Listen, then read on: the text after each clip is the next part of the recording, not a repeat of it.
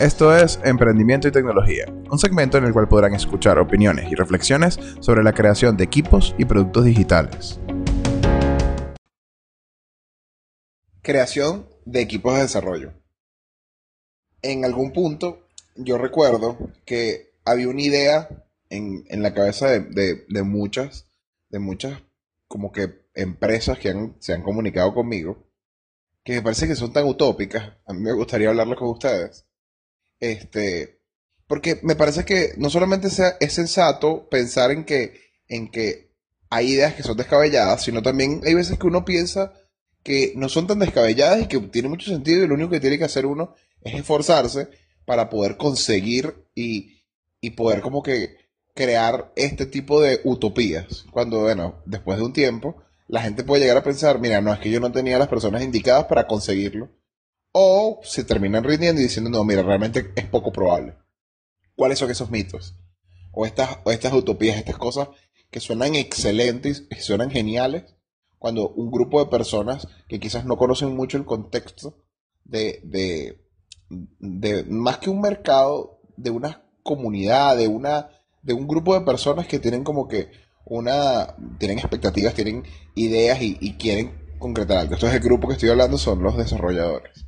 Entonces, voy con la primera utopía. La primera utopía tiene que ver con, eh, bueno, tengo que hacer un sistema. Si yo me consigo un programador, un programador que sea bueno, que sea lo suficientemente eh, eficiente, y eso creo que lo habíamos hablado en un episodio anterior, que sea lo suficientemente resuelve, yo puedo sacar este sistema. Esa es la utopía número uno, porque lo que está pasando allí es que eh, no, no tanto que no exista, sí existen, no tanto que no pueda hacerlo, si existe lo más probable es que lo pueda hacer y pueda concretarlo todo, sino que se tienen que unir un montón de cosas para que esto pueda ocurrir y pueda fluir y se pueda mantener en el tiempo. Lo primero, conseguir a la persona. Bueno, es casi, casi, no tanto como sacarse la lotería, pero es difícil. O sea, conseguir a esa persona que tiene todas las habilidades necesarias para poder concretar él solo o ella todo, absolutamente todo lo necesario eh, del lado digital, porque básicamente hay veces que dentro de las responsabilidades de esta persona, incluso está que la interfaz se vea bien o que diseñe. O sea, no solamente ya es desarrollo, sino también diseño. Así que primero conseguir la persona. Una vez que la consigues, ahora tienes que mantener a la persona. Para mantener a la persona, bueno, pues básicamente el dinero no tiene que ser problema. Y el dinero, no, no solamente el dinero no tiene que ser problema hoy, el dinero no tiene que ser problema a futuro. Depende de la edad de esta persona. ¿Qué edad tiene? Es joven. Si es joven, es muy probable que puedas hacer un plan de cómo, cómo irle pagando incrementalmente a medida que van subiendo sus expectativas. Ahora, si es una persona que está en mediados de sus 30, entonces la pregunta es, ¿está casado? ¿No está casado? ¿Tiene hijos? ¿No tiene hijos? Las expectativas cambian, las vidas cambian. los, las cosas que necesita un chamo de 18 años es muy distinto a lo que tiene una persona de, de, de 30, 35 años. Y ahora vamos a incluso a otra, a, quizás a, a, un senior mucho más, mucho más maduro, mucho mayor. Imagínate las metas de alguien con nietos de 50, 60 años. ¿Qué quiere esa persona? ¿Qué, ¿Cuáles son las motivaciones que hacen que esa persona siga siendo un One Army Man? O sea, ¿qué, qué hace que, que, sigan siendo el dueño de todo el sistema y que se sientan bien al respecto? Si quizás algo más de, de propósito. Hay que entender las razones para poder mantener a esta utopía viva. La utopía número dos tiene que ver con la creación de software con juniors. Y aquí la, cosa termina siendo casi que irónicamente lo contrario a lo anterior. En la anterior yo quiero a alguien que sea, que tenga suficiente capacidades y sea lo suficientemente senior y yo creo que se mezcla mucho con esta de los juniors y los pasantes. Que es como que la idea de que, bueno, yo agarro un chamo que está recién graduado y ese chamo se va a convertir en un futuro en, ese, en ese ejército de una sola persona. Pero mientras tanto es junior y él va aprendiendo y yo le voy pagando ahí poquito porque él aprende y después él se va convirtiendo y evolucionando. Eso es casi como, como esperar que alguien no tiene motivaciones de trabajar en equipo, que alguien tiene una, una unas ciertas condiciones específicas que van a hacer que se permanezca en el tiempo trabajando para ese sistema. Y bueno, me imagino que hay un argumento claro que también forma parte de todas estas utopías y es No, vale, es que mi sistema es corto. Yo necesito a esta persona por un... No necesito por mucho tiempo, o sea, un par de meses, en tres meses está listo. Ahora la pregunta es, ¿de dónde salió esa idea de un par de meses o de tres meses? Es como llegar a, un sitio a decirle al médico, mire, doctor, yo necesito un tratamiento de aproximadamente unos dos o tres meses. Eh, tengo este dinero disponible y bueno, nada, esto, es lo que, esto es lo que se adapta a mi presupuesto. Y bueno, y si el doctor te dice, no, mira, o sea, lo que tú tienes es esta enfermedad, es de por vida, y básicamente vas a tener que usar este tratamiento que cuesta esto que se sale de tu presupuesto tú puedes decir, ah, no, es que este doctor no me conviene, y vas para otro, y puede ser que te diga algo parecido o lo mismo, o puede ser que te diga lo mismo en muchos lugares y vas a uno que te dice, no vale, mira, échate esta crema que es barata durante dos meses, y bueno, eh, después hablamos en los dos meses, y tú dices, este es perfecto, este doctor, este es el que yo necesitaba. Mira, todo este montón de doctores que no tienen ni idea de lo que dicen, este es el que, el que me está resolviendo a mí. Y obviamente lo que está pasando allí es que estamos buscando cuál es el junior que nos da a nosotros suficiente confianza en decir, claro que yo puedo, lo hago yo y no me voy a ir en el tiempo. Yo, mira, mis expectativas no van a cambiar, mis metas en vida no van a cambiar, yo me voy a quedar contigo desarrollando eso por dos meses, igual después de los dos meses se termina. En mi punto de vista, el software se termina cuando la compañía o quiebra o cuando el proceso o la automatización de un proceso ya está lista, hecha y lo único que se está haciendo es casi que rehaciendo un software que eh, eh, quizás porque el formato anterior no era lo suficientemente adaptable o portable, quizás a, un sistema de legacy muy viejo que está hecho para Windows, un ejecutable y a lo mejor quieren pasarlo a web. Bueno, eso quizás ya, ya tiene todo muy definido, todo está muy listo y ahí sí veo algún cierre muy claro en el cual la persona dice yo no quiero ni siquiera que le agregues nada, o sea, es tal cual lo que ya está, pero para la web portar algo, bueno, tiene sentido. Que, mira, esto lo tengo en Android, me, me gustaría ponerlo en iOS. Ok. Ahí sí puede ser que exista algo finito. Sin embargo, si estamos hablando de algo que es usado por muchos usuarios o por clientes finales, lo que va a pasar es que va a tener feedback. El feedback va a decir, mira, me gustaría que pusieras esto más para acá, más para allá, más para acá. Si la gente, si la respuesta a todos los clientes por el resto del tiempo será no, Ah, bueno, también es posible que exista algo que pueda hacerse finito. Sin embargo, así no funcionan los sistemas.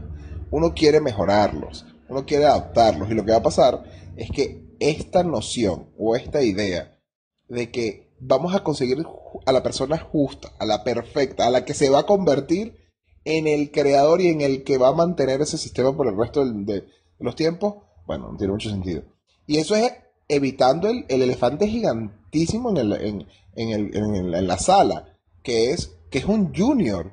O sea, ¿quién en su sano juicio va a hacer una operación delicada, corazón abierto, con un, con un pasante de medicina? Nadie, nadie quiere ir a que le hagan una operación delicada, al menos que sea una persona que tiene suficiente experiencia.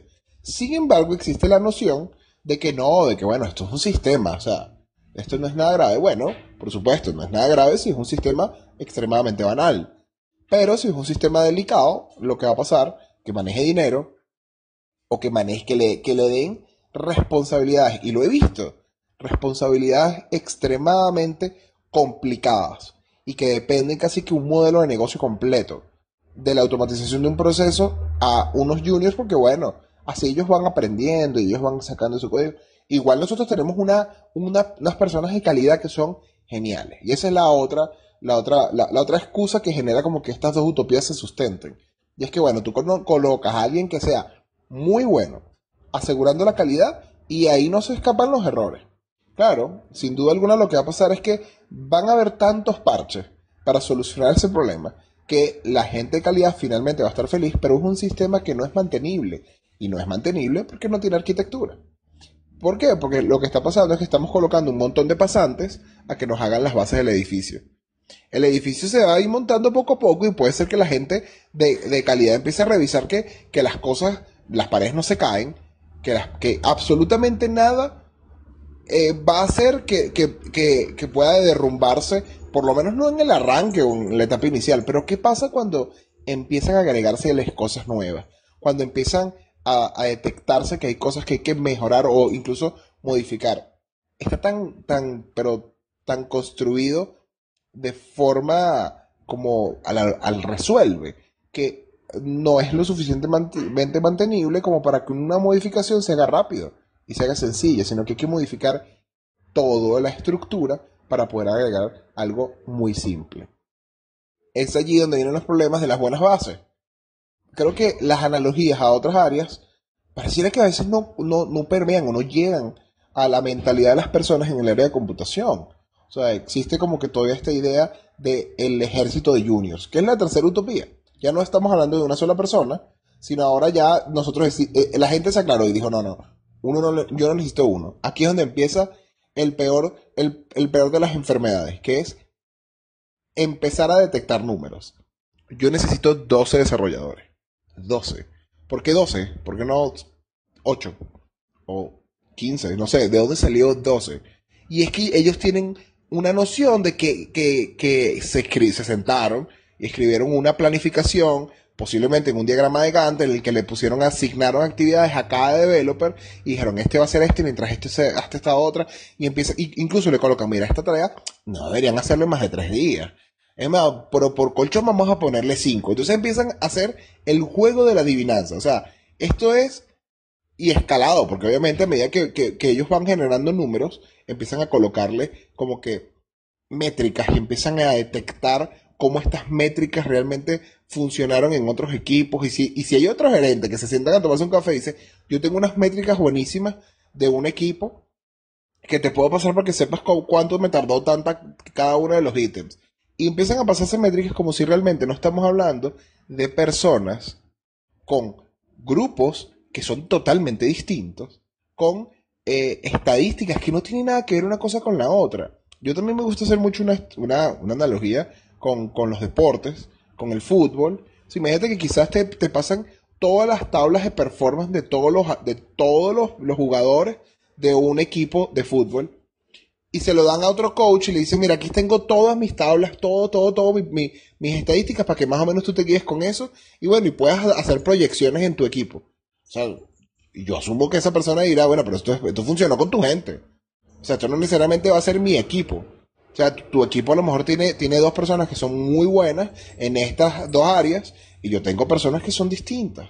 Él tiene, y lo natural en este caso, él diría, no, yo tengo que hacer un análisis de mi gente. Y es aquí a donde es el punto donde, donde más allá de las utopías me gustaría llegar. Y es que la gente, cuando tiene que hablar de equipos, habla de proyecciones. Habla de evaluar cómo el equipo se comporta a medida que pasa el tiempo, anotar mucha data, muchísima de esta data, registrarla y en base a eso poder decidir cuál, cómo va el futuro. Nada de andar haciendo estimaciones que no tienen ningún tipo de base, ningún tipo de, ni siquiera de vigencia. Imagínate un equipo que quizás eso ocurrió con una tecnología de hace 10 años y estamos intentando evaluarlos a, esta, a un equipo nuevo totalmente distinto, con una tecnología distinta con la misma medida que estaba en el, otro equipo. No tiene mucho sentido. Sin embargo, si empezamos a, a, detectar la velocidad del equipo actual, a medir las habilidades del equipo actual, a ver en qué son buenos y en qué son malos para poder mejorar, es allí donde se puede empezar a tener una buena proyección y, una, y eso obviamente como consecuencia nos puede dar algo parecido, una estimación, pero más que estimación, ahora, tenemos una fecha proyectada. Eso es saber a dónde vamos si seguimos como estamos. Eso es mucho más sensato que, sacarse números de, un, de, un, gorro al, azar, porque no tiene otra palabra, totalmente al azar.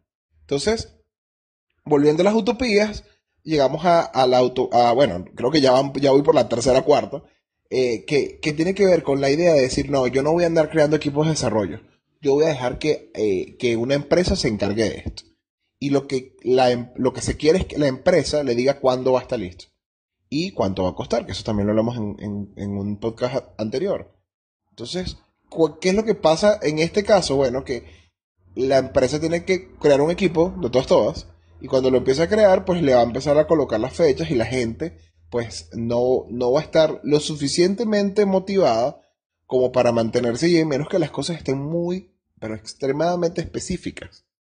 Como ese no es el caso, la mayoría de las veces, lo que termina pasando es que otra vez se colocan las expectativas o, o la idea, la utopía de conseguir al proveedor perfecto que me va a entregar todo a tiempo, sin bugs, sin errores, y lo más probable es que las personas de, calidad van, a conseguir una, dos, tres cosas, quizás un error ortográfico, algo así, y bueno, obviamente tiene que estar el código mantenible, testeable y con todas las buenas prácticas.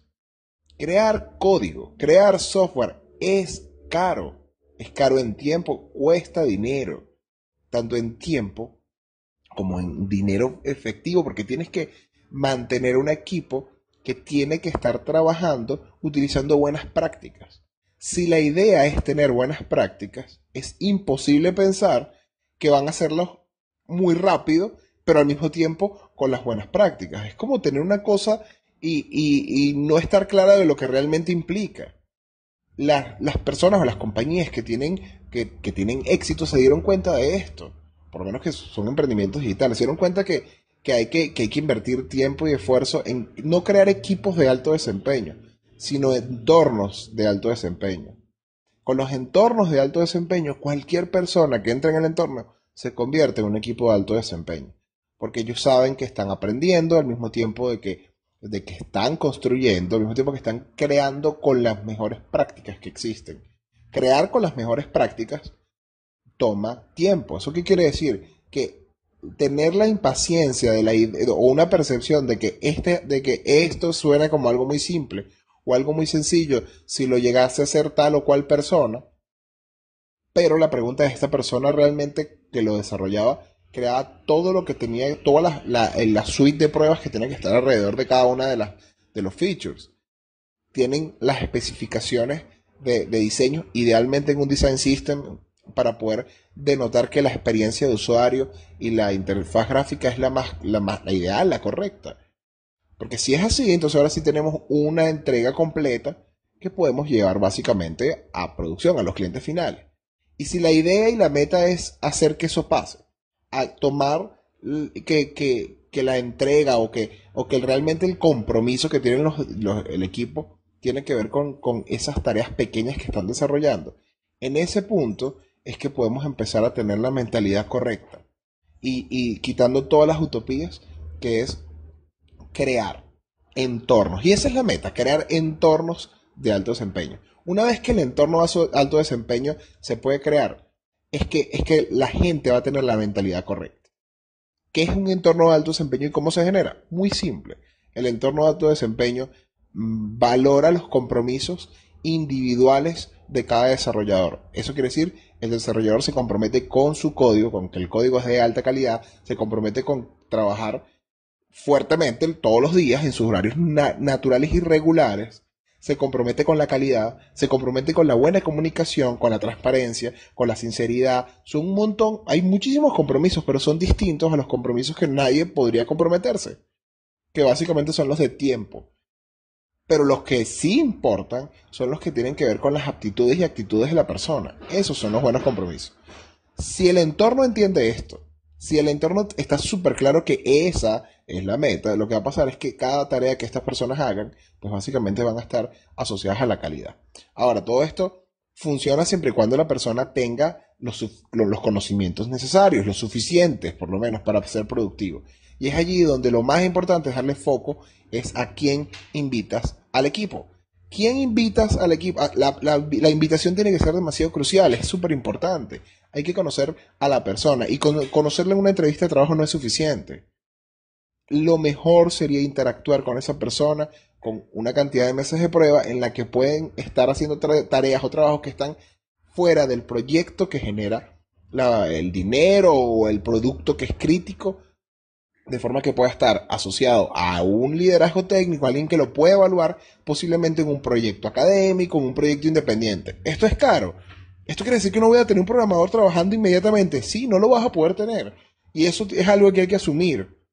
Porque si, si invitas a el, al entorno de alto desempeño alguien que no está de la mano con el entorno, pues el entorno se va a ver afectado y lo que va a pasar es que poco a poco la gente o lo va, si, si, si, si el entorno está bien, bien, bien consolidado y está fuerte, pues el, entorno rechaza a esa persona. Sin embargo, si lo estás creando y no está lo suficientemente consolidado, puede romperlo. Lo ideal es ir conociendo a las personas y hacer invitaciones específicas. Esto suena complicado, suena difícil, dice, no, vale, pero es más fácil con, contratar un par de personas y bueno, y vamos viendo cómo van hablando allí. Está bien, y ahora la pregunta es cuándo eso ha funcionado.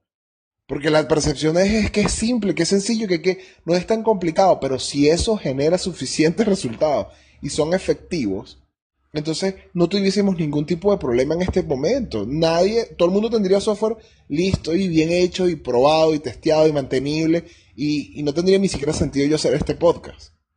Entonces, tomando el foco que son los entornos, hay que mantenerlos y hay que cuidarlos. Aparte de todo esto, hay que remover, hay que sacar, hay que eliminar dentro de estos entornos la idea del compromiso basado a fecha. Hay que quitar el, el, alcance comprometido. Hay que cambiar todo esto y convertirlo más bien en que es una meta que se obtiene en base al esfuerzo de las personas. Si te esfuerzas lo suficiente en entregar historias de usuario o tareas pequeñas que son lo suficientemente completas como para colocárselas y de ponérselas enfrente a clientes finales, la persona que lo está revisando contigo se siente parte del equipo. Ese dueño del producto está tan involucrado que siente que forma parte del equipo y que básicamente eh, se está trabajando y que se está logrando cosas, se están generando avances. Entonces, una vez que ya este, este entorno es tan bueno, ahora es que es el punto en el que hay que invitar a dueños de productos, product owners entrenados. Y eso lo vamos a hablar en un siguiente podcast. Hablemos de, cómo entrenar un product owner, qué es un product owner, diferencia entre un product owner y un cliente, y cómo se puede hacer para que esta persona necesaria, que es uno de los roles más importantes, pueda ser parte del equipo y pueda ayudar, más que ser el jefe al que todos le rindan cuenta.